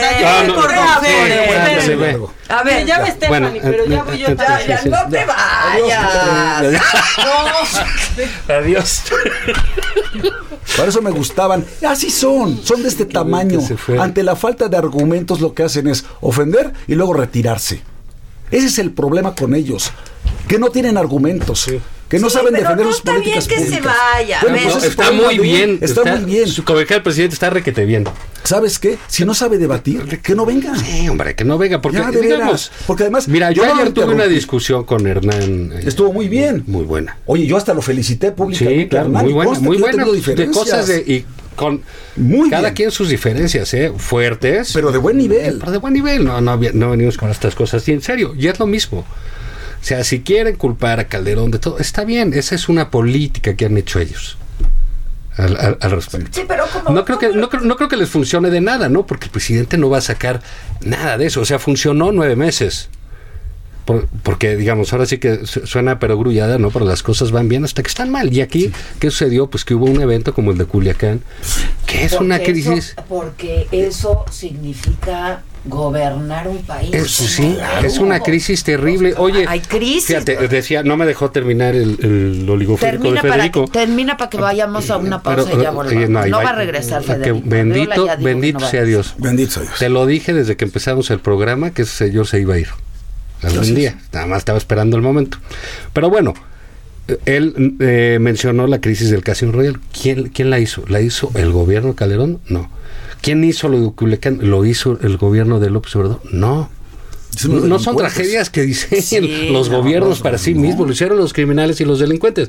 El asunto es cómo reacciona cada, Así es. cada gobierno a esto. Y creo que el presidente López Obrador ha reaccionado bastante mal con este esquema que uno lo espera de una persona como Federico, pero no de un presidente de la República, que dicen nos quieren desestabilizar. No, no es que te quieran, es que hay un elemento desestabilizador en el Y ya país lo que es el crimen organizado, ¿no? Y sabías que existía. Y aún así Y quisiste tú dijiste gobernar. que desde el día uno tú ibas a pacificar al Y país. bueno, pues, pues nadie le está Lo diciendo que él sea el criminal, ¿sabes? No, pero sí es un incompetente. Pues eso sí, porque eso está a juicio. Y, y ser un incompetente Sí. en un puesto público también es corrupción, ¿eh? No, y tiene, tiene, tiene Déjame, problemas, ¿no? déjame, déjenme hacer una pausa. Corran por su amigo Federico, ándale, No, aquí que nos esperamos, No, esperamos. hacer un Dijo No, que el próximo jueves nos vemos. ¿Dijo? Dijo. Pues ha de tener prisa. Bueno, vamos a hacer una pausa y ya volvemos. Debería Aquí estamos con Lozano y Zavala. ¿Cómo te enteraste? ¿Dónde lo oíste? ¿Quién te lo dijo? Me lo dijo Adela. Regresamos en un momento con más de Me lo dijo Adela por Heraldo Radio. Heraldo Radio, la H que sí suena y ahora también se escucha.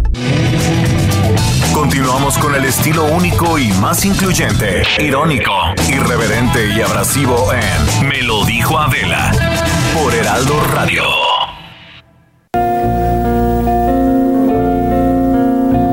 queda un espacio vacío que no lo puede llenar. La llegada de otro amigo.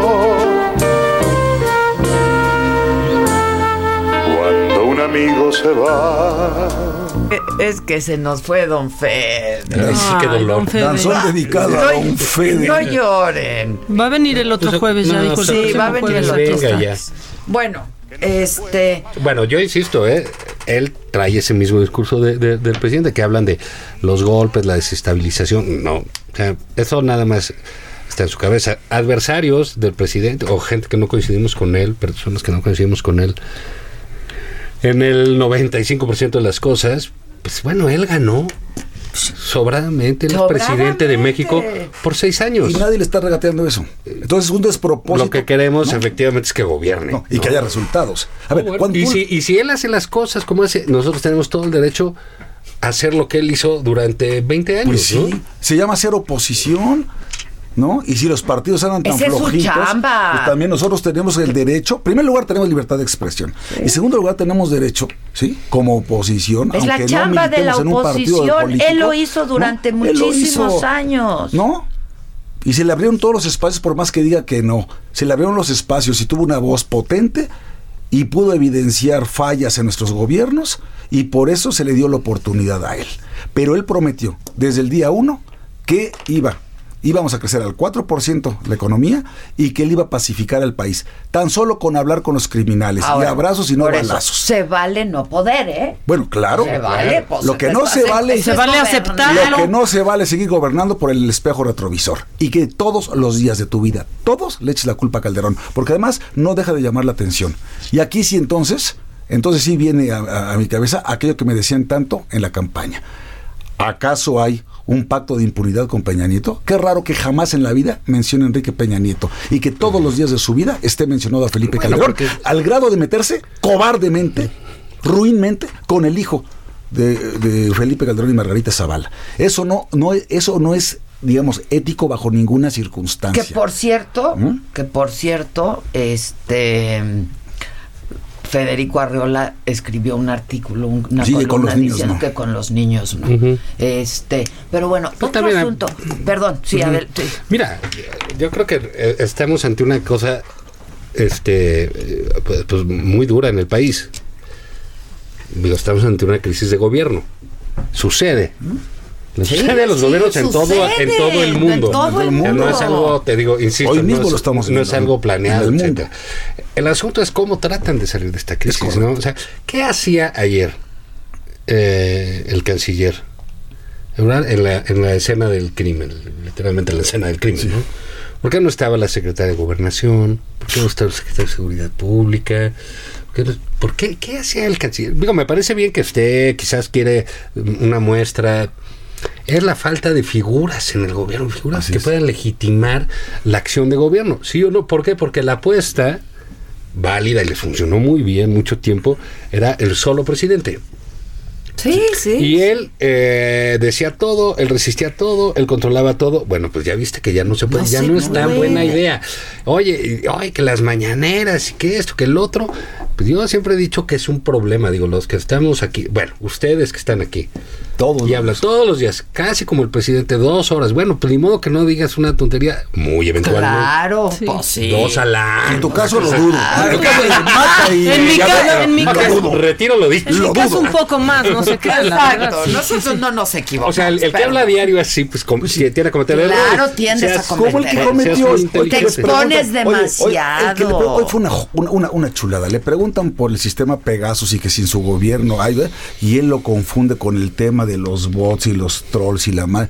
O sea, no tiene idea. Pensó que era un caballero del zodiaco, cabrón. O sea, sí, verdadera, verdaderamente. No, ¿no has visto cuando le preguntaron sobre la, la, la medida 35 para quitar el... Ah, sí, la norma Para la 035. norma para, Ah, sí, para el la estrés. 35. Esa yo Ahí está, y que él dice que hay que alimentarse bien. Sí. La norma Cuidarse, 035, y comer norma mexicana que tiene que ver con el estrés laboral y todo. Yo como secretario del trabajo sé de qué estamos hablando. Sí, y sí, el otro, sí. hay que comer Ahora, bien. el presidente, nutritivo". es- el presidente no tiene por qué saberlo todo. Ese es el Pero. ¿por qué contesta todo? Pero no ¿Y se para qué puede. batea todas? Exa- no puedes Si batearlas vas todos los días a una mañanera sin un papel de Entonces enfrente. yo creo que vas a hacer, si vas todos los días, vas a una zona de desgaste. Sí, sí, Mira, sí, los sí. que nos hemos dedicado por esto, para bien, para mal o lo que sea, pues sabemos que, por ejemplo, un vocero, pues es un desgaste y es un fusible que va a tronar en algún momento.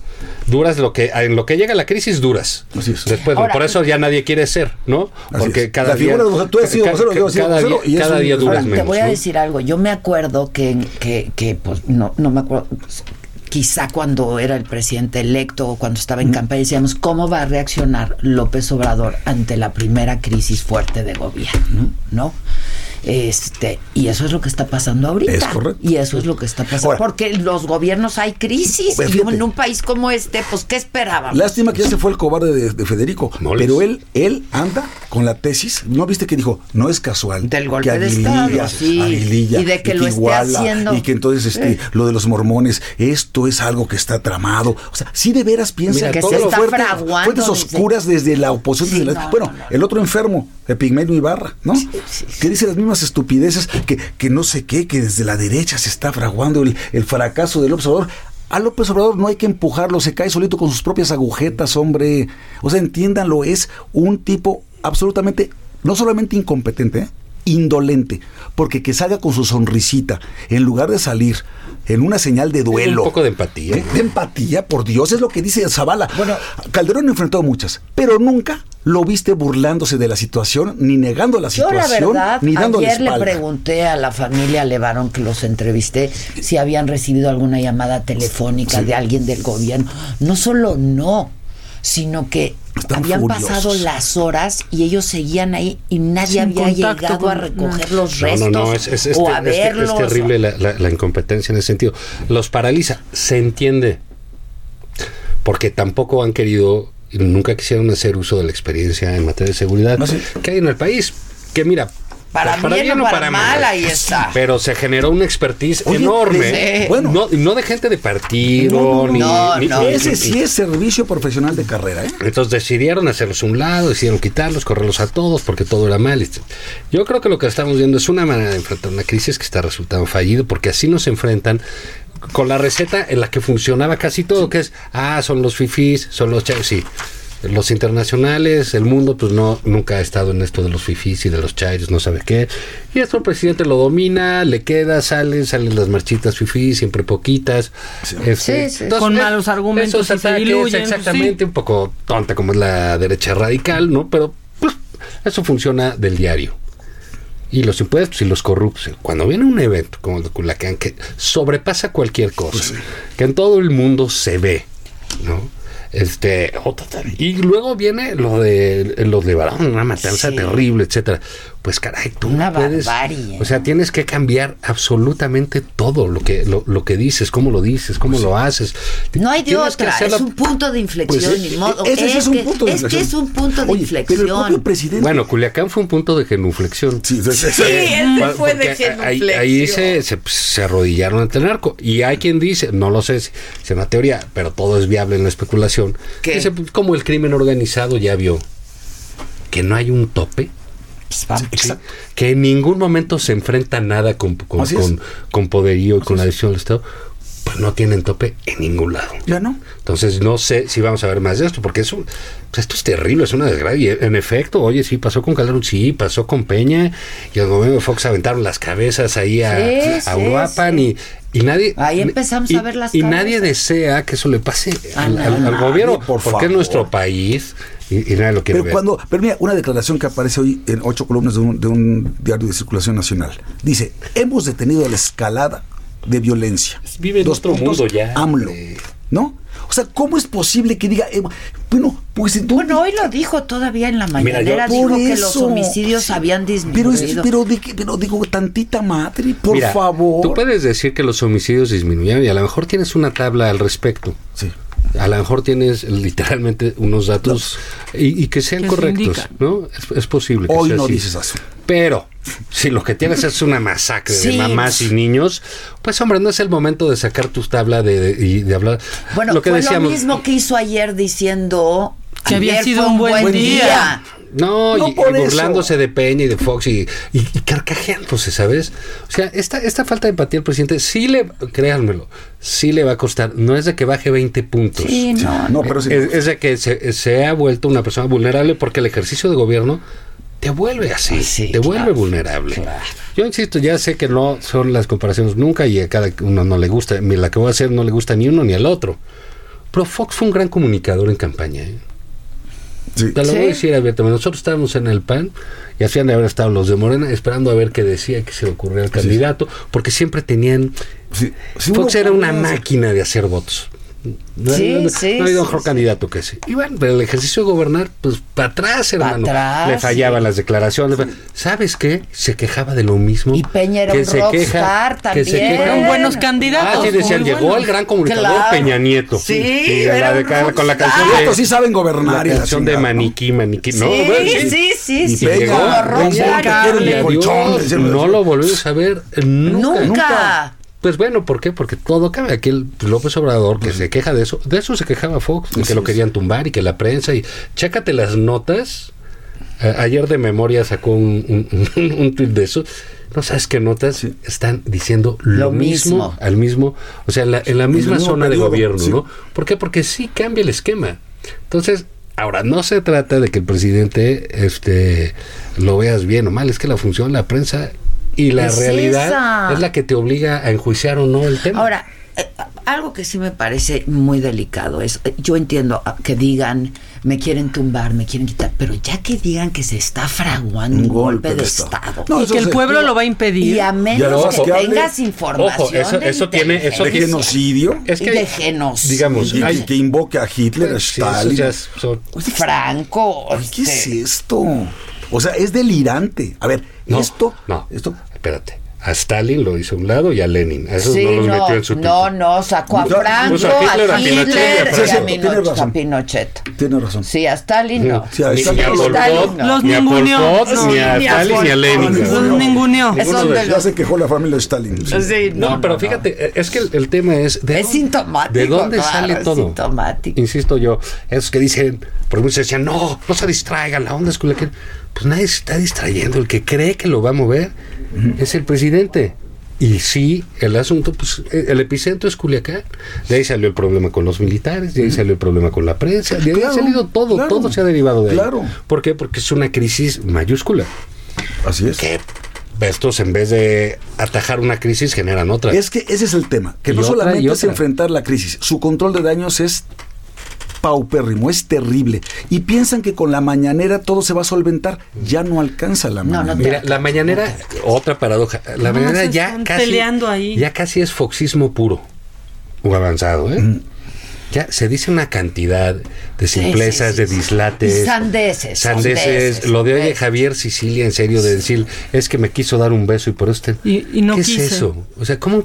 Es un presidente. Por más que seas dicharachero, que Fox lo era, pues hay cosas que se exige un poco de Sí, respeto, y aparte, ¿no? pues Javier Sicilia saluda de beso. A ver, pues, es si alguien, todo el mundo. si alguien daba abrazos, no balazos, era Javier Sicilia. Javier Sicilia, Y este, claro. Imagínate lo que dice, o sea, nos Y están, mostrando, nos desacreditándolo están hoy. mostrando un presidente intolerante, fuera de sí, enojado, Ese es el destemplado. problema, ese es el problema, yo creo, que y que puede derivar en por- por problemas eso se va- más graves por eso más se va serios. Por eso se va Por eso Titino, que esté fuera de no sí, me explico. Es, es que es la de sí, intolerancia es a la crítica, la intolerancia a la prensa.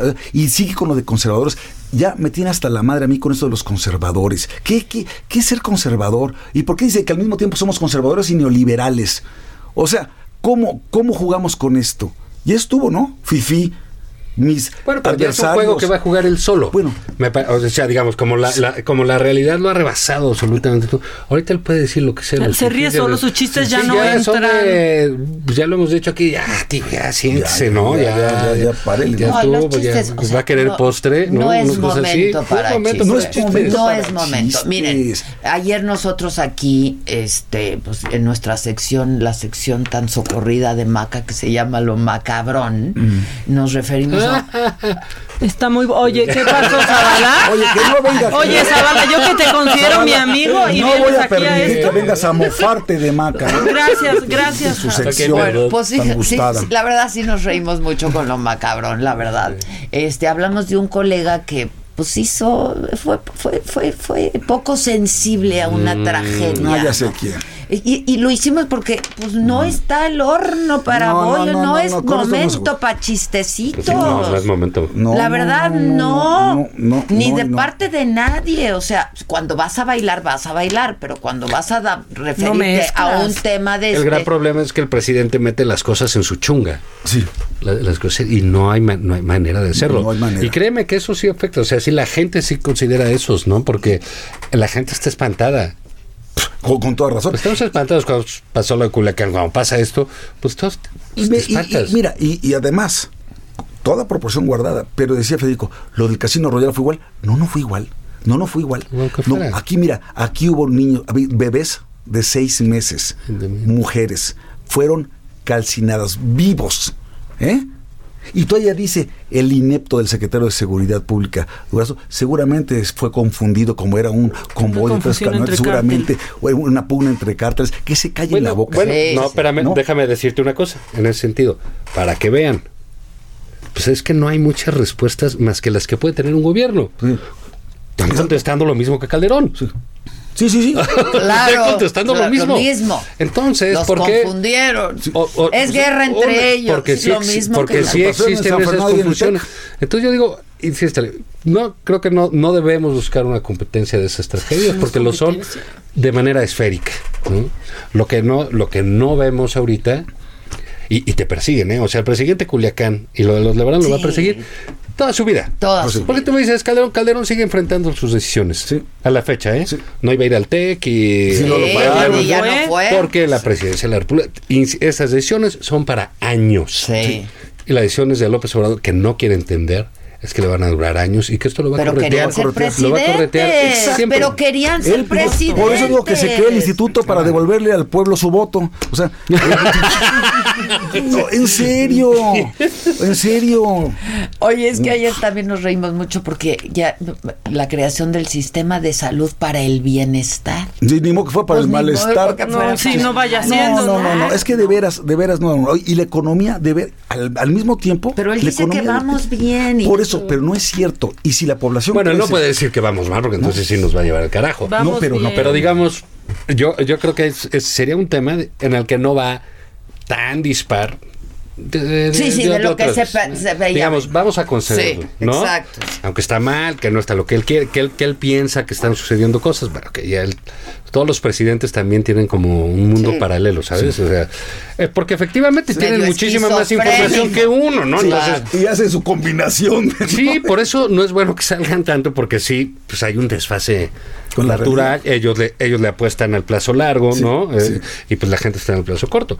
Lo que es un hecho es que en temas tan concretos como es el de la seguridad, la verdad es- pues ya le empezó a rebasar el asunto y ya se le abrió un hueco gigantesco. ¿Y entonces qué muestra esto? Pues muestra que no tiene secretario de Seguridad Pública, que no tiene secretario de Gobernación. No, no, la Secretaría de Gobernación. Y luego el subsecretario de Gobernación hablando que lo que decimos aquí puede configurar terrorismo. Peralta, sí, Los fake- ¿qué ¿qué es tal? eso? No, que deja los lo que news. que No, lo que opinamos aquí. Puede ser, ah, puede Pues ser. sí, que estén dedicadas Oye, a bajar la moral de un equipo. deben- Hace, hace un momento puso un tuit con su propio bio ¿Quién, de la cuenta de Twitter, yo. Ah, sobre tú. Peralta. ¿Sabes cómo dice? Subsecretario de Gobierno, seguro. profesor en Derecho de la UNAM, ni parece. Y tal, tal. Fuerza Anticorrupción, 4T, AMLO. Hashtag Apóstol 4T. Apóstol, cabrón. apóstol en su propia biografía, el subsecretario de Gobernación. Por, digo, por eso es importante la educación de calidad para evitar el fanatismo. No puede ser, estos son los que nos están gobernando. Este se junta con los autodefensas, con grupos de la delincuencia en Tamaulipas y en Michoacán. Con ¿eh? Bonilla. ¿No? Esta, eh, con Bonilla. Este fue el que armó el desmadre del, del bonillazo. ¿Y qué tal la otra? Ay, no, yo no sabía que me estaban grabando. sí, eso es lo de ingenua de redes menos. O sea, sociales. entonces, entonces si... si Eso no es lo de grabando, menos que te estén Y luego dice grabando. Bonilla, no, sí le estábamos grabando. Sí, ¿Cómo luego de que salió no? Bonilla a decir, claro que es. No, y dijo, sí Por sabía un que la estábamos poquito de grabando. dignidad se tendría que ir ella, se tendría que ir durazo, solitos. Nadie tiene que pedir su renuncia, hombre. Se llama Ahora, la bueno, cultura de pero la déjame decirte una cosa, hablo con que y a, a la mejor, Con Peña tampoco nadie renuncia. no, bueno, nadie, ¿no? Porque los presidentes también, o sea, lo que voy es, lo que le pasa a AMLO le pasa a todos, o sea, él, él no es novedad. Sí, Los que hemos estado por ahí sabemos qué es lo que pasa, qué sucede. Entonces, a lo mejor lo que le conviene, o sea, dice, si se ha dado durazo ya va a ser el acabose. Siempre piensa en eso.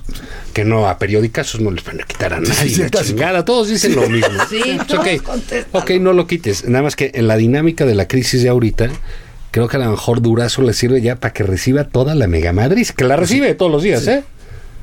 Entonces dicen, ya, pues ya que haya alguien y ya, un poquito más avanzado, pues ya le cambio a otro. Pero este cuate, pues ya ni a Sonora va a llegar, ¿no? O sea, ¿por qué? Porque nos Sí, ya le quitó la enteramos en la prensa el día de ayer que en Agua Prieta, donde hubo matazón el fin de semana, pues el presidente municipal es su primo hermano, Ajá, de ajá. Durazo. Sí, de Durazo. ¿Qué tal que se llama Alfonso Montaño Durazo? Y, Fe- y Federico dijo la semana pasada que que, esto ya, lo había fortalecido. que lo- ya lo pusieron Ya, en la por eso- boleta para la Por presidencia. eso es que no se le puede hacer caso a Federico, nada más porque le tienes Bueno, cariño. sí. Yo sí le tengo cariño. Y está bien, también. yo- yo Cada quien. Sí, pero pues bueno, pues también- Ahora, otra cosa, rapidísimo. Este, ayer el, el senador republicano de Estados Unidos diciendo, Prefiero ir a Siria. ajá, a México. no, y luego diciendo, Bueno, es un republicano. pues que con abrazos y balazos, pues que quizá en un cuento Sí, de pero- hadas. Pero mira, yo creo que eso Sí, es un republicano. es una, es una porquería de güeyes, la verdad nunca los han querido. Está bien, pero tiene Ah, razón. pero, pero ojo.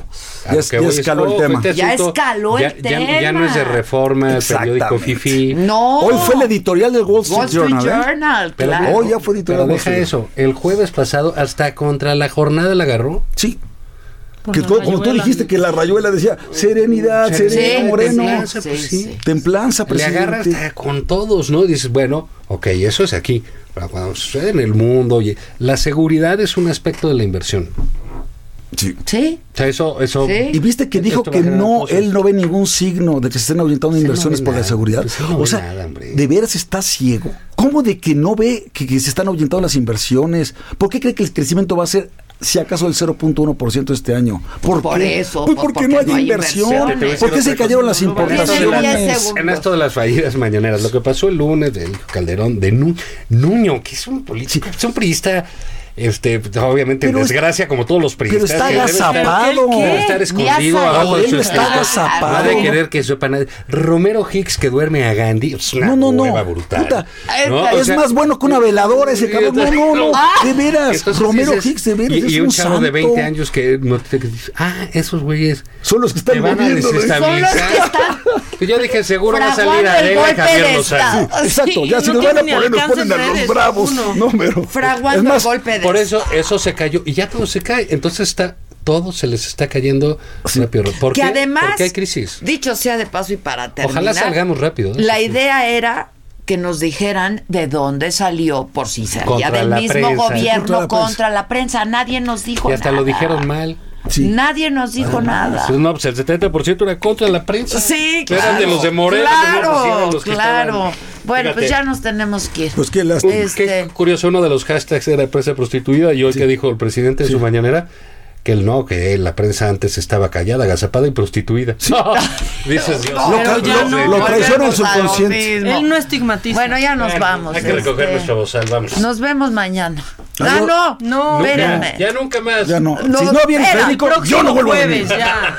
Yo mañana no estoy, se quedan con Maca, pero hoy yo voy a estar en Hermosillo. No, nosotros- ¿Qué hace la gobernadora riéndose? Las, o sea, es en serio, pregunto, ¿qué está pasando con la clase política? No es sé si una no hagan, señores. brutal. Sí, Salen a una foto y están sonriendo Están y van a ir a sonriendo. la y van a ir a donde El propio a a Durazo. Ayer Durazo Bueno. riéndose con el pinocho que le están dando, cabrón. Era para que se lo pusiera Ah, el. No, y otra también vez, esa, ¿eh? Lo ¿no? tiene de cerca Bueno, y en lugar de decirle Razón. algo le da un pinocho. Bye, También bye, es el bye, nivel buen de la oposición que trae.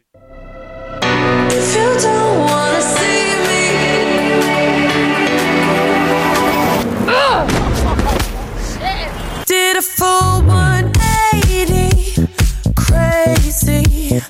Thinking about the way I was. Did the heartbreak change me?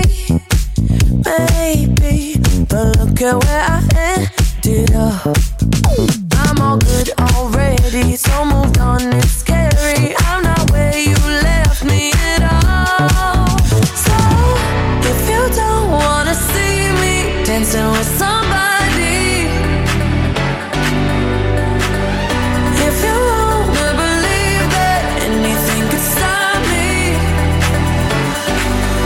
don't show up, don't come out, don't start caring about me now. Walk away, you know how. Don't start caring about me now. Aren't you the guy who tried to hurt me with the word goodbye? Though it took some time to survive you, I'm better on the other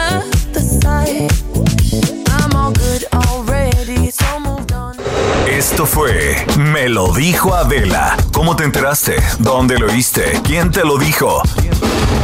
Me lo dijo Adela por Heraldo Radio, donde la H suena y ahora también se escucha. Una estación de Heraldo Media Group. Escucha la H. Heraldo Radio. Hi, I'm Daniel, founder of Pretty Litter. Did you know cats tend to hide symptoms of sickness and pain? I learned this the hard way after losing my cat, Gingy. So I created Pretty Litter, a health monitoring litter that helps detect early signs of illness by changing colors, saving you money and potentially your cat's life. Pretty Litter is veterinarian developed, and it's the easiest way to keep tabs on your fur baby's health right at home. Go to prettylitter.com and use code ACAST for 20% off your first order and a free cat toy. Terms and conditions apply. See site for details.